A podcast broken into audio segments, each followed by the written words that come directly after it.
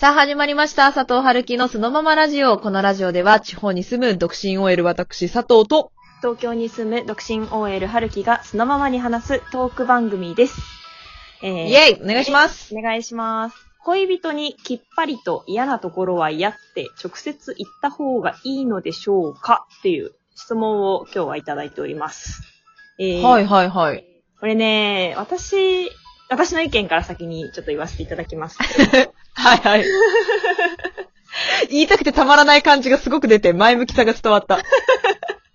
私は、なんか言えないっていうよりは、なんか好きな時ってあんまり嫌なとこ見えないから、なんか言うこともあんまりない。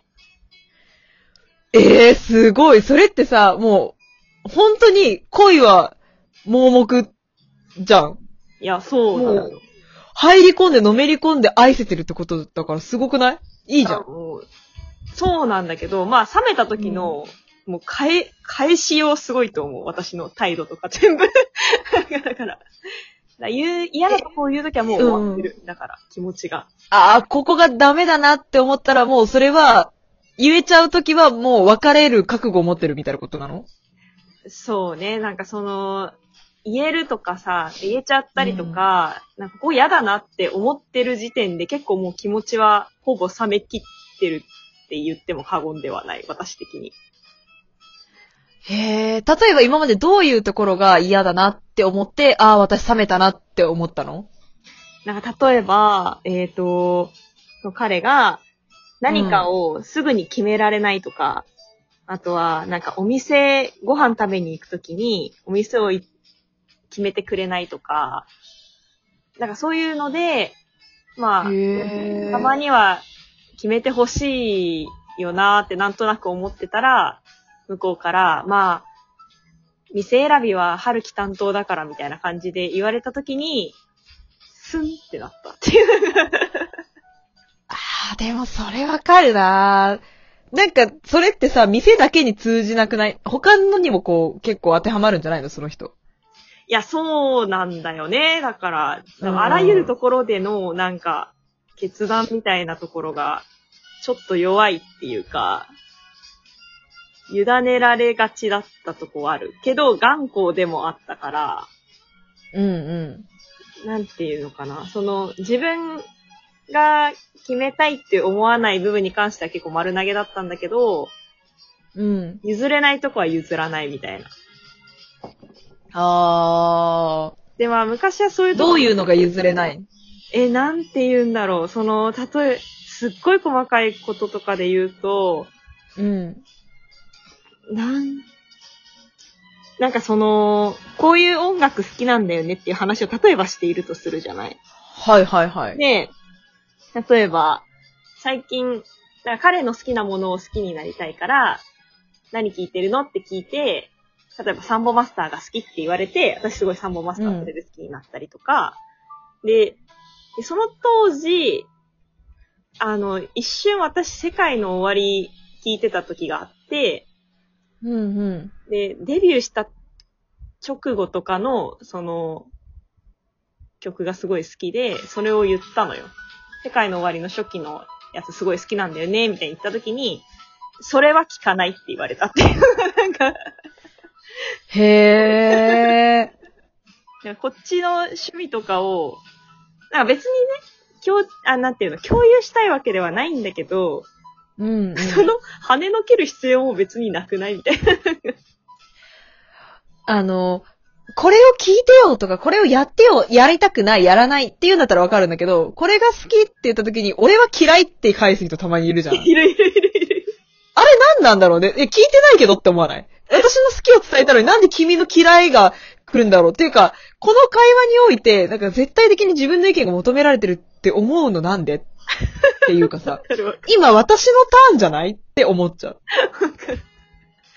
なんか、そう。なんだろうな。私は、なんか相手の好きなものをたくさん知って、う好きん。になったりとか、したいなって思ってたんだけど、あ、そういう、そうね。そういう感じみたいな。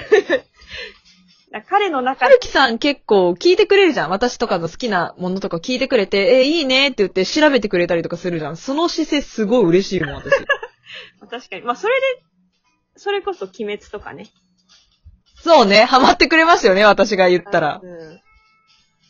なんかね、嬉しかった。もったいない気がするけどなーと思ってさ、それで終わっちゃうと。わかる、わかる。そう、聞かないっていう選択肢をしたら、損してるかもしれないじゃん。そうなのよ。ハマるかハマらないか置いといてもね、聞いてみるぐらいいいんじゃないと思うけどね。そうなんだよね。うーん。これはね、ちょっとね、なんかそういうところから多分、なんか頑固なのに決められないところも多くってっていうので、多分だんだんちょっと、イラ、イラみたいな感じになってきて、あ、イラってするっていうのはもう気持ち的に終わってるってことだなって自分で判断して、悟りを開いてね、自分で。悟りをね、開いて。で、まあ、ちょ、話し合って、ちょっとこの今二人の関係あんまり良くないと思ってて、みたいな話して別れた。へー、そうなんだ。そうそうそうそう。佐藤さんはどう？でもなんか言えそうだよね。いや、私ね、あの、そういうのを嫌なことを言える人じゃないと合わないってすごく感じて、おーそういうことがあったってこと？うーん、なんか、大人になってたけど、社会人になってから付き合った人が、やっぱりこう、なんだろう、あの、すごい好きだったんだよ、その人のこと。すごく好きなんだけど、私は、二人の関係がより良くなるために意見を言うって大事だと思ってて、うん。で、それは、私自身がね、例えば、はるきさんから、こういうとこ変えた方がいいよ、直した方がいいよって言われた時に、あ、気づけてなかった、ありがとう教えてくれてって思うタイプばなのよ、どっちかというと。なるほどね。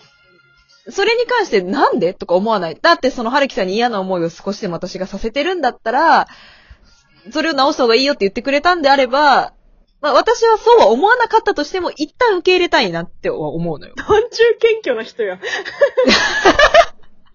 いや、なんかすごいいい人みたいな意見だけど、でもなんかその、自分だけで生きてたら気づかないことって人が教えてくれることってすごく大事だと思うから、まあ人から見た自分が結局は評価につながるし、あだから、それはやっぱり、だ言い合うことってそういう意味でも大事、より良くなるんじゃないかって思ってたの。ずっと。はあはあはなるほどね。で、なんかその、はその付き合った人は、その、ありがとうとごめんねが言えない人で、それが、なんかね、すごくストレスだったの。私気がついてなかったんだけど、最初は。うーん。例えばさ、なんか取ってって言われて、ティッシュ取って、はい、どうぞ、あ、とか。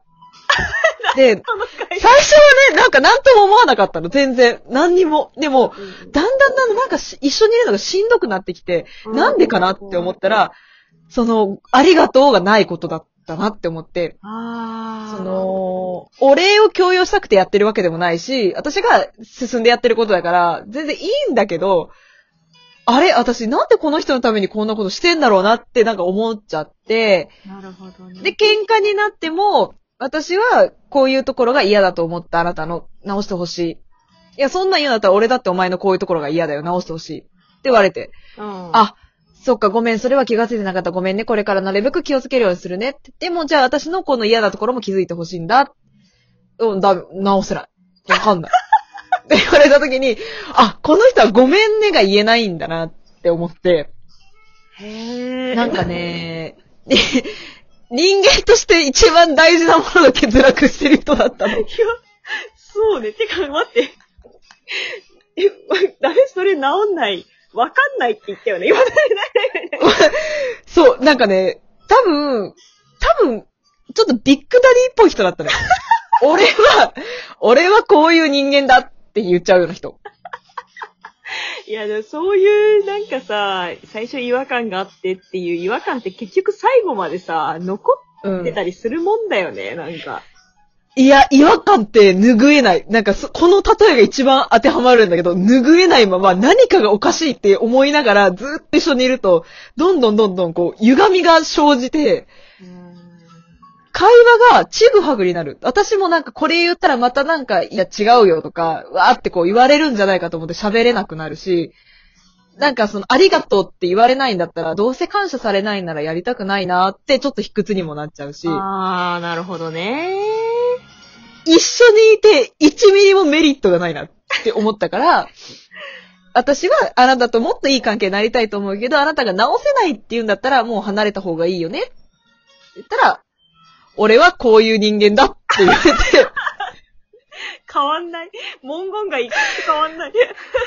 変えられない。多分、変えてほしいって思う彼と、変えられないっていう彼。変えられないなら、別れた方がいいと思う彼で、もうそこの価値観の違い。でも彼と付き合ったおかげで、その、人は変えられないから自分が変わるしかないなっていう気づきも得られたから、今となっては、いい教訓です。なあ、なるほどね。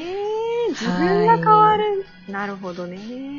難しい。でも、そこでね、そこでいい話かなと思いきや、私自分を変えてまでこいつと付き合おうと思えなかったから別れた。そうそうだわ、そうだわ。そう。いや、もう無理と思った。なんかもうストレスでブツブツとかできたからもう無理と思って。いや、相当嫌だったんだね、その感じが、その関係が。嫌だったね。いや、なんかありがとうとごめんねが言えないってもうね、5歳児と付き合ってんのかなって思ってきて。なんだ最終的に言ってた。ありがとうは？とか。あ、ごめんねは？とか言って、言ってた。もうそれさ、終終わってるよ、その関係だって。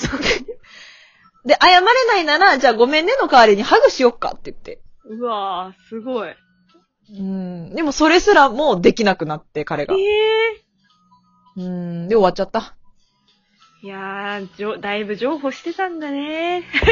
ねえ。だからね、違和感は、あの、気づいた時は大事にした方がいいっていう話です。そうですね。ということで、うんはい。えーいつもリアクションボタンありがとうございます。この配信が楽しいと思っていただけたら、えーいいねボタン、受けるいいねボタン、ネギボタンを押していただけると励みになります。えーまた、私たちへの質問もお待ちしております。それでは、次の配信でお会いしましょう。バイバイ。バイバーイ。